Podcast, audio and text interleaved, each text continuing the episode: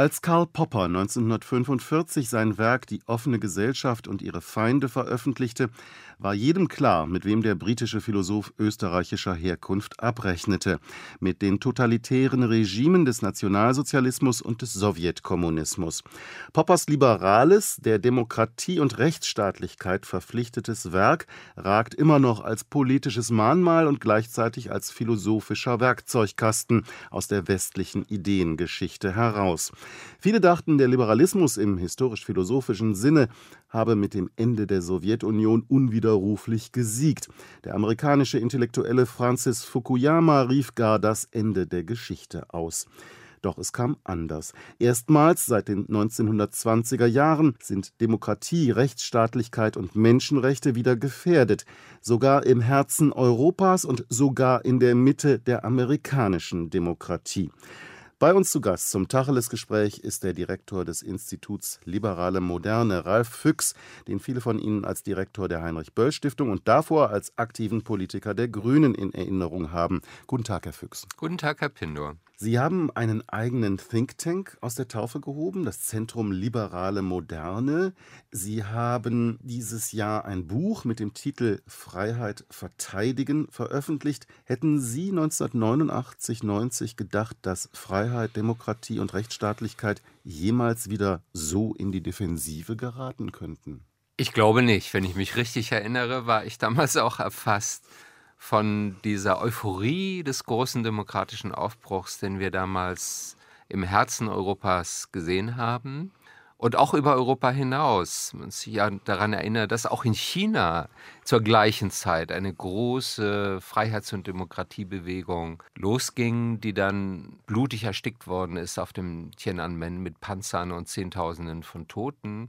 Also das war schon eine Zeit, in der es so ein globales Aufbruch gegeben hat zu Demokratie und Menschenrechten und Selbstbestimmung. Natürlich ging es auch um materielle Interessen, um Anschluss an die westliche Wohlfahrtsgesellschaft, aber es ging eben nie nur um Bananen, wie damals Otto Schily im Fernsehen, nicht? den DDR-Bürgern die Banane entgegengehalten hat. Das fand ich sehr verächtlich, sondern es ging tatsächlich um den Geist der Freiheit aber es gab schon sehr früh erste Einschläge, die wir vielleicht nicht ernst genug genommen haben. Zum Beispiel ab 1992 den Krieg im ehemaligen Jugoslawien, der ein ethnonationalistischer Krieg war mit ethnischen Säuberungen und Massakern und wo so schon aufblitzte, dass das nicht so weit her war mit dem Ende der Geschichte, dass also keineswegs jetzt die liberale Demokratie weltweit gesiegt und äh, alle sind auf dem Weg zum friedlichen Zusammenleben, sondern dass wir nach wie vor in einer sehr konflikthaften Welt leben. Und seither gibt es ja eine immer stärkere Gegenbewegung, sowohl auf internationaler Ebene, das zunehmend selbstbewusste Auftreten autoritärer Mächte wie China und Russland und Iran, inzwischen auch auch die Türkei unter Erdogan. Und das Beunruhigende ist, dass eben diese Gegenbewegung auch im Inneren der westlichen Demokratien inzwischen Platz gegriffen hat. Und Brexit und Trump waren da, sagen die letzten Warnsignale. Kommen wir mal zu dem Zentrum Liberale Moderne, was Sie aus der Taufe gehoben haben. Was soll dessen Aufgabe sein? Der Name legt ja schon nahe, dass aus unserer Sicht die Auseinandersetzung um die liberale Demokratie die Hauptlinie der Auseinandersetzung Auseinandersetzung gegenwärtig international und gesellschaftspolitisch ist und vermutlich auch in den nächsten Jahren. Und uns treibt die Frage um, wie man die Zustimmung, vielleicht sogar die Begeisterung für die liberale Demokratie wieder stärken kann. Und meine Vermutung ist, dass das weniger eine Frage der politischen Institution ist, man kann natürlich über, darüber diskutieren, ob wir noch mehr an direkter Demokratie brauchen, vielleicht auch Volksentscheide auf Bundesebene. Aber das ist, glaube ich, nicht der springende Punkt, sondern es geht eher um gesellschaftspolitische Fragen, die gegenwärtig äh, eine wachsende Unruhe bei uns produzieren. Welche Auswirkungen hat die Globalisierung auf die Sicherheit von Arbeitsplätzen und auf die Einkommen bis in die Mittelschichten? Was passiert eigentlich? Eigentlich mit der digitalen Revolution wird Automatisierung und das Vormarsch der Roboter in der Industrieproduktion und künstliche Intelligenz dazu führen, dass zunehmend auch qualifizierte Arbeit verdrängt wird durch Maschinenarbeit oder durch digitale Technologien. Gleichzeitig treibt eben doch viele Leute die Frage um, wie viel an interkontinentaler Migration können wir bewältigen? Was passiert, wenn sich noch mehr Menschen aufmachen aus Afrika oder äh, aus Vorderasien in Richtung Europa und Bundesrepublik? Das sind auch kulturelle Veränderungen zwischen Mann und Frau, ja, die, die, die Ehe für alle, der Niedergang des Patriarchats. Alles das sind Umbrüche, die meines Erachtens auch neue politische Antworten erfordern und wir haben uns vielleicht zu sehr in den letzten Jahren auf diesem liberalen Grundkonsens ausgeruht. Globalisierung ist eine fortschrittliche Geschichte, europäische Integration, multikulturelle Gesellschaft. Also das sind Fragen, die meines Erachtens eine Art neuen Gesellschaftsvertrag erfordern. Sie haben jetzt äh, einige Problemfelder skizziert, äh, auf denen Sie aktiv werden wollen. Lassen Sie uns jetzt noch mal einen kurzen Schritt zurücktreten und diesen Angriff auf die Moderne, der da gerade stattfindet, diese äh, autoritäre Bewegung, die es bei uns in Deutschland gibt, aber auch die eine internationale Bewegung ist, muss man ja mittlerweile sagen.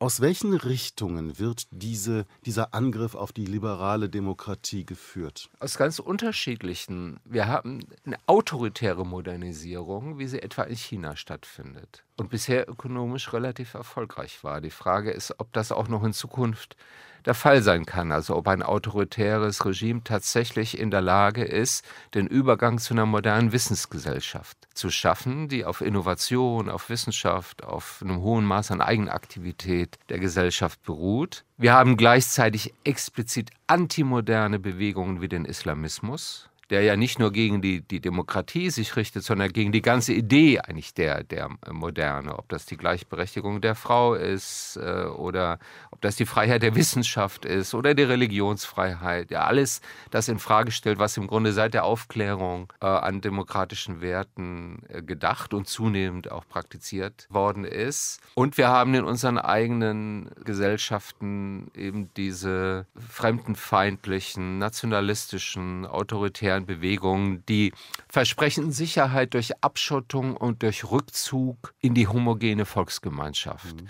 Und auch das ist ja keine neue Bewegung, sondern die hat sehr tiefe Wurzeln in der europäischen politischen und Geistesgeschichte. Etwa in den 20er Jahren war das die große Auseinandersetzung. Und die kehrt heute in gewisser Weise wieder. Und wir haben zum ersten Mal jetzt ja auch sowas wie rechte Intellektuelle in der Bundesrepublik. Also Leute, die man nicht jetzt einfach in die Ecke von Dumpfbacken schieben kann, sondern das sind gebildete, eloquente sagen Leute, die versuchen, sowas wie auch wie ein theoretisches Gerüst zu liefern. Die sich auf Karl Schmidt beziehen. Die sich auf Karl Schmidt und seine Idee der homogenen Gesellschaft. Der 20er ja, Jahre. Genau, und, und äh, sein, sein Politikbegriff, der sagt, Politik, das ist ein Freund-Feind-Verhältnis. Da geht mhm. es nur um die Frage, wer wen besiegt.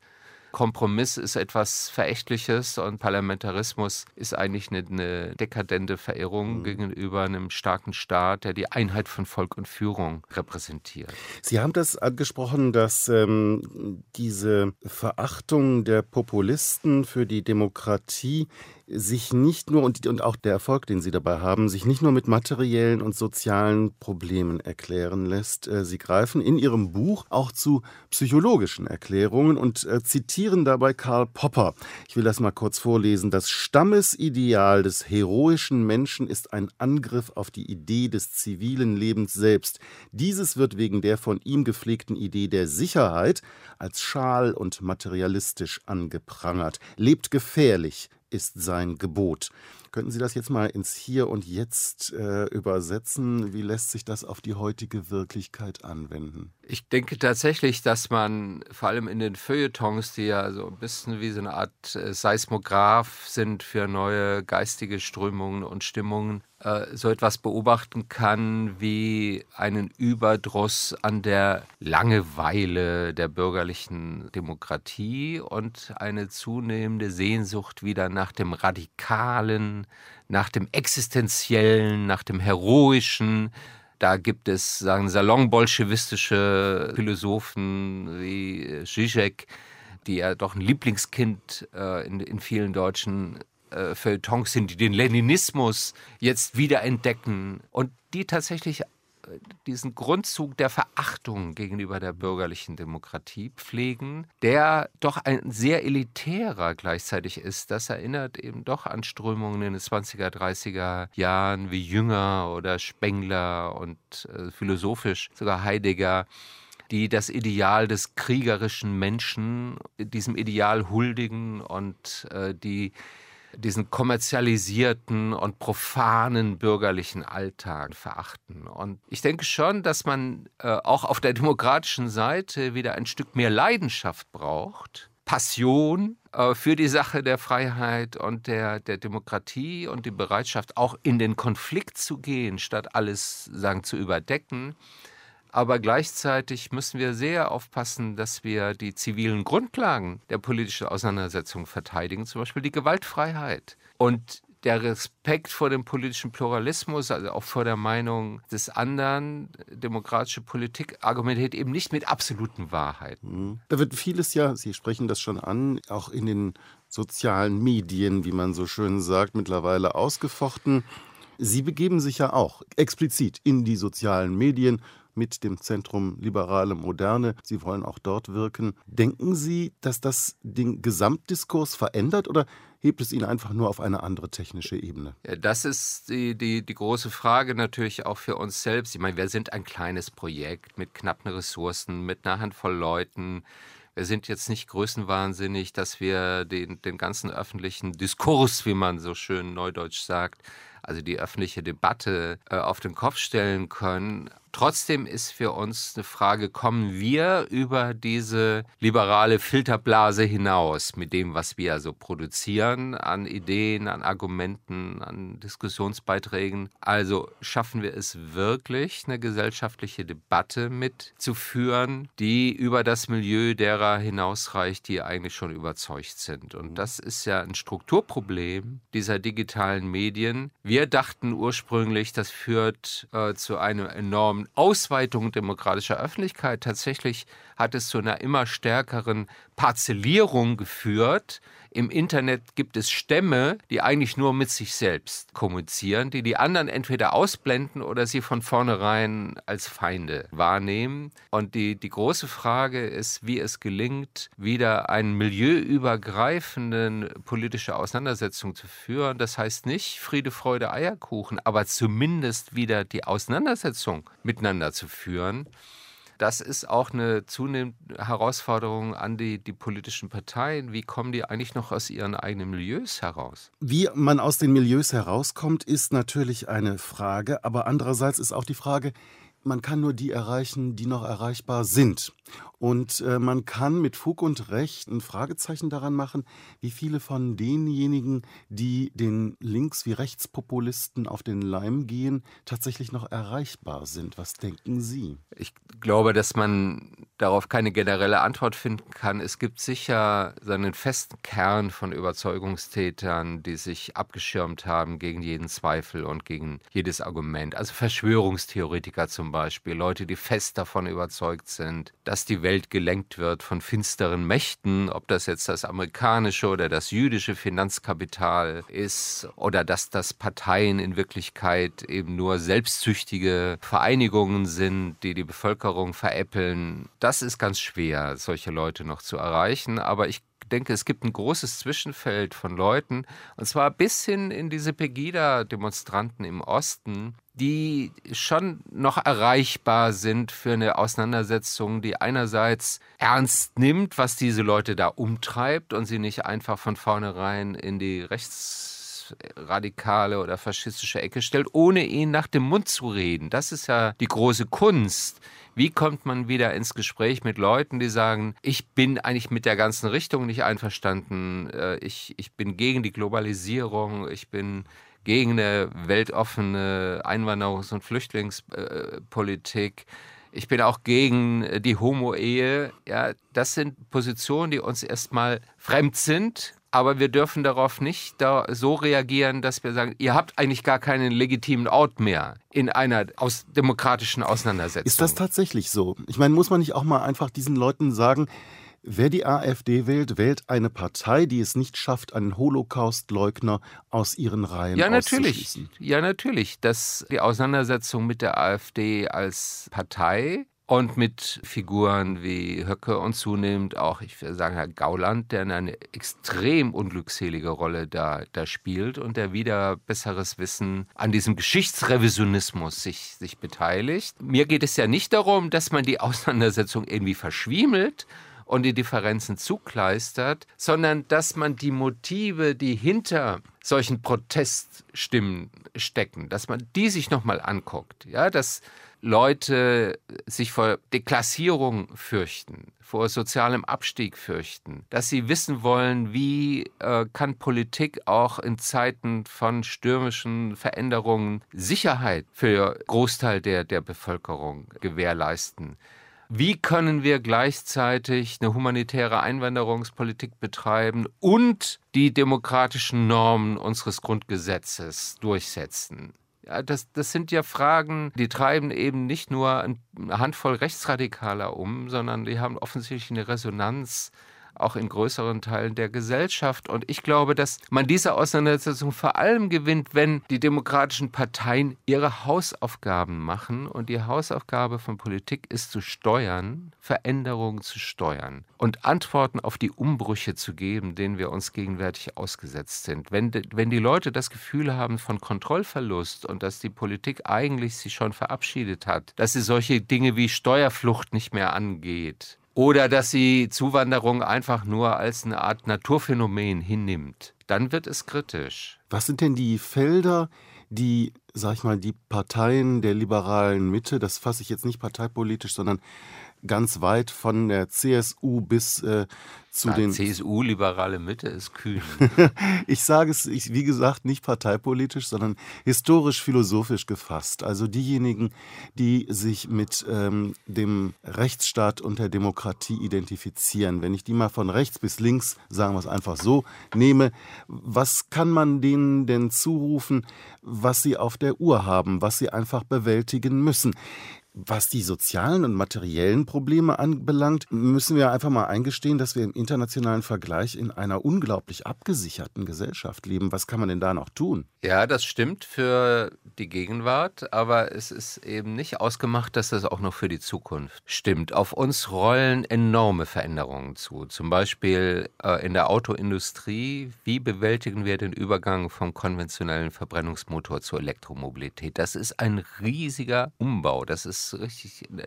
Die, die alte technologische Kompetenz der deutschen Autoindustrie, mit der sie ihre ähm, internationale Marktmacht aufgebaut hat, die wird radikal entwertet. Und die Frage ist, wie schnell schaffen wir diesen Übergang zu einer komplett neuen Antriebstechnologie, zu neuen Treibstoffen, äh, ob das jetzt nun Wasserstoff, Brennstoffzellentechnik oder Elektromotor mit äh, Batterie ist, kann man nochmal offen lassen. Auf die Autoindustrie rollt eine enorme Veränderung zu, die ihre, ihre alte technologische Kompetenz, auf der die BMWs und äh, Mercedes ihre internationale Marktmacht aufgebaut haben, wird radikal entwertet. Das hat auch Konsequenzen für die Arbeitsplätze.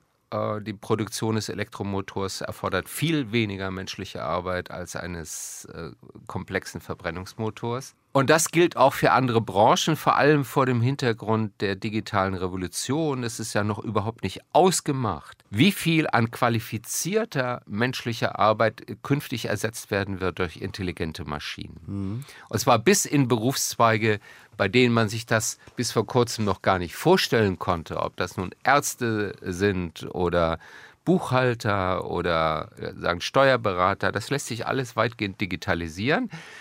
So, wie geht die Gesellschaft um mit einem Umbruch, der möglicherweise dazu führt, dass die Besteuerung von Arbeitseinkommen nicht mehr die Grundlage für die sozialen Sicherungssysteme sein kann. Müssen wir uns Richtung Grundeinkommen bewegen? Brauchen wir andere Formen der Beteiligung breiter Gesellschaftsschichten am, am Produktivkapital?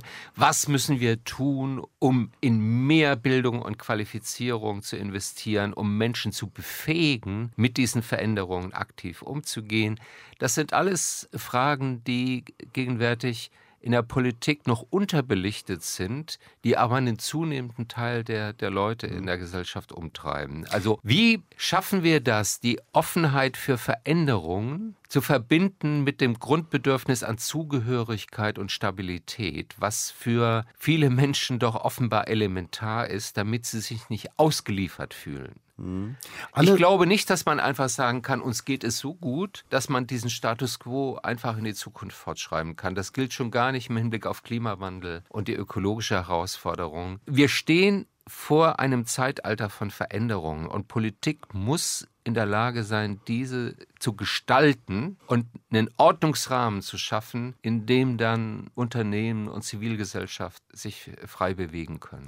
Alle reden in diesem Zusammenhang von der besonderen Rolle, die Bildung dabei spielt, bei der Selbstermächtigung der Bürger und bei der Emanzipation des Individuums. Wenn ich mich jetzt umschaue in Deutschland und dann mir vergegenwärtige, wie viel bzw. wie wenig vergleichsweise in Bildung investiert wird und wenn ich mir den Zustand der Schulen zum Beispiel im Bundesland Berlin anschaue oder aber auch in Nordrhein-Westfalen und wenn ich dann auf solche Experimente schaue, die nicht ausfinanziert sind, die vielleicht klug hm. gedacht sind, aber ähm, wie Inklusivität, die müssen einfach personell unterfüttert werden.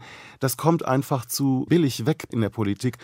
Wo sehen Sie denn da einen Ansatzpunkt, dass man auch die Prioritäten einfach mal ändert? Ja, das ist ein ganz wichtiger Punkt. Ich meine, der, der Zustand vieler Schulen ist ja tatsächlich ein Trauerspiel. Und das ist eine Zumutung nicht nur für die, die Schülerinnen und Schüler, in solche runtergekommenen Gebäude zu gehen und verdreckte Toiletten. Das ist ja auch immer eine Form, dass Bildung nicht wirklich wertgeschätzt wird. Das ist sozusagen die Botschaft und dass diese Kinder selbst auch nicht wertgeschätzt werden. Und bin tatsächlich überzeugt, ich war ja auch mal Senator in Bremen, habe ein bisschen Erfahrung mit Stadtstaatpolitik, dass es ein Fehler war, dass wir die Konsolidierung der öffentlichen Haushalte vor allem betrieben haben, indem die Investitionen runtergefahren worden sind in die äh, öffentliche Infrastruktur. Es ist ja nicht der Sozialstaat in Wirklichkeit abgebaut worden, sondern die Sozialquote ist sogar noch gestiegen an den öffentlichen Haushalten. Die Investitionen sind dramatisch äh, gesenkt worden und das hat Konsequenzen irgendwann für den Zustand unseres Bildungssystems oder unseres Verkehrssystems oder auch kultureller sagen, Einrichtungen. Das heißt, wir brauchen wieder mehr Investitionen Investition in die öffentlichen Güter,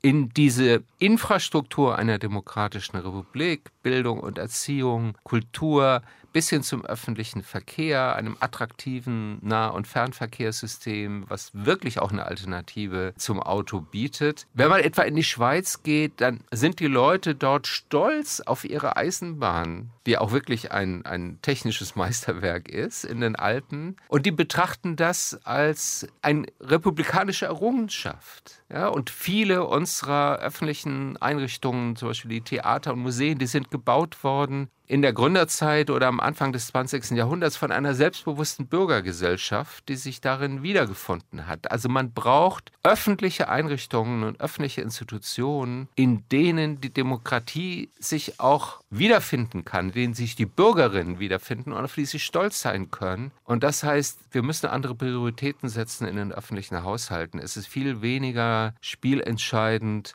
ob jetzt Hartz IV 10 oder 15 Euro äh, höher oder niedriger ist oder das Kindergeld 5 Euro, sondern wie viel wir investieren in die Kindergärten. Das ist für das Schicksal der Kinder gerade aus den unterprivilegierten Familien viel wichtiger. Wir bewegen uns bei all diesen Fragen immer gleichzeitig auf einer begrenzten nationalen Ebene, die aber untrennbar verbunden ist mit der internationalen Ebene. Ob das die wirtschaftliche Konkurrenz ist oder die Wissenschaftskonkurrenz. Und mich verwundert es persönlich immer wieder, dass Bedrohungen von außen in Deutschland mit sehr unterschiedlichem Maß gemessen werden. Russland wird oft mit Milde und Zurückhaltung kommentiert. Sobald die USA im Spiel sind, sei es NSA oder TTIP, da kennt dann oft äh, die Hysterie keine Grenzen. Sehen Sie das auch so? Bewerten Sie das auch so? Naja, ich komme ja aus einer Phase der Studentenbewegung, wo wir durch die Straßen gezogen sind mit der Parole USA SASS. Das war offensichtlich das Bedürfnis, die Vereinigten Staaten in die Tradition des Nationalsozialismus zu rücken und sich damit gleichzeitig von der eigenen Geschichte zu entlasten. Es gibt tatsächlich einen in der Wolle sitzenden Anti-Amerikanismus in Deutschland, der eine sehr lange Tradition hat, bis hinein in das sagen 19. Jahrhundert äh, gegen Amerika als multiethnischen Schmelztiegel, gegen die Kommerzgesellschaft, gegen die angebliche Oberflächlichkeit der amerikanischen Zivilisation und dagegen die deutsche Tiefe, die Romantik, die uns dann wiederum mit Russland verbindet und die in Wahrheit immer eine Mischung war aus Sentimentalität und Brutalität. Und das spielt bis heute in die politische Auseinandersetzung hinein, vor allem bei denen, die gerne eine Achse Berlin-Moskau als Alternative zum transatlantischen Bündnis sehen wollen. Sie das haben auch da ein Manifest mit unterzeichnet, in dem es heißt, trotz allem Amerika. Das fällt ja nicht gerade leicht beim derzeitigen amerikanischen Darum Präsidenten. heißt es ja auch trotz allem. Also notfalls auch gegen Trump. Das die, die Desaster ist ja, und das ist wirklich ein, ein Drama mit Auswirkungen, die wir noch gar nicht absehen können, dass in Amerika selbst jetzt ein Präsident an der Macht ist, der die amerikanischen Werte zutiefst verachtet, nämlich diese liberal-demokratischen Werte, der auch auch die internationale Ordnung verachtet oder sie zumindest gar nicht versteht, die maßgeblich von Amerika nach dem Zweiten Weltkrieg errichtet worden und garantiert worden ist mit den Vereinten Nationen, mit dem Völkerrecht, mit diesen ganzen multilateralen Organisationen. Welche Auswirkungen das hat, hängt vor allem natürlich davon ab, ob Trump nur ein vorübergehendes Intermezzo ist oder ob das tatsächlich eine dauerhafte Schieflage amerikanischer Politik und dann auch der gesellschaftlichen Entwicklung in den USA bedeutet. Ich glaube das immer noch nicht, weil der Widerstand gegen Donald Trump doch enorm ist, bis in den Senat äh, hinein äh, auf der kommunalen Ebene, in der Wirtschaft, in der amerikanischen Kulturindustrie. Und ich hoffe sehr auf die Selbstkorrekturfähigkeit Amerikas, dass es immer wieder bewiesen hat. Mir geht es um einen politischen Begriff des Westens. Ja, genau um dieses Projekt der liberalen Moderne. Das hat immer wieder widersprochen der, der Politik des Westens. Das ist natürlich keine gerade Linie, aber das ist doch eine sehr starke ideelle Kraft, diese Idee von Freiheit und Demokratie und offenen Gesellschaften. Und das ist heute umso wichtiger als Rückhalt für die Demokratiebewegungen weltweit. Die brauchen einen Verbündeten in Europa und Amerika. Und wenn das wegfällt, dann wird es ziemlich finster. Mhm. Geschichte wiederholt sich nicht, aber sie gibt uns Maßstäbe. Wir haben die Wirtschaftskrise 2008 unter anderem deswegen überwunden, weil wir die Lehren aus der Weltwirtschaftskrise ab 1929 gezogen haben. Welche Lehren müssen wir denn in der Auseinandersetzung mit den Feinden von Demokratie, Freiheit und Rechtsstaatlichkeit beherzigen aus dieser Zeit? Ich denke zum einen eine gewisse Entschlossenheit, die man auch als wehrhafte Demokratie bezeichnen kann. Also keine falsche Toleranz gegenüber antidemokratischen Ideologien und Bewegungen, ob das radikal islamistische oder äh, rechts- oder linksextreme Bewegungen sind und vor allem keine Toleranz, wenn es um die Frage der Gewaltfreiheit geht. Die Gewaltfreiheit der politischen Auseinandersetzung muss notfalls auch mit Mitteln des Strafrechts verteidigt werden. Da geht es richtig um den Kern einer zivilen politischen Kultur. Und gleichzeitig müssen wir verhindern, dass unsere Gesellschaft immer stärker auseinandertreibt. Der Nationalsozialismus hätte damals natürlich nicht gewonnen ohne die massenhafte Verelendung im Gefolge der Weltwirtschaftskrise, die ja bis weit in die Mittelschichten hineinwirkte und die Panik, die das ausgelöst hat. Das heißt, die Frage von gesellschaftlichem Zusammenhalt, von mehr Chancengerechtigkeit, von mehr sozialer Teilhabe, auch in Zeiten von großen wirtschaftlichen und technischen Umbrüchen, ist schon elementar, wenn man eine freiheitliche Demokratie verteidigen will. Wir dürfen Freiheit und Sicherheit nicht gegeneinander ausspielen. Herr Füchs, vielen Dank für das Gespräch. Ich bedanke mich. Das war zu Gast zum Tacheles-Gespräch der Direktor des Instituts Liberale Moderne, Ralf Füchs. Und Sie können dieses Institut sich auch näher anschauen unter www.libmod.de. Am Mikrofon verabschiedet sich Markus Pindur.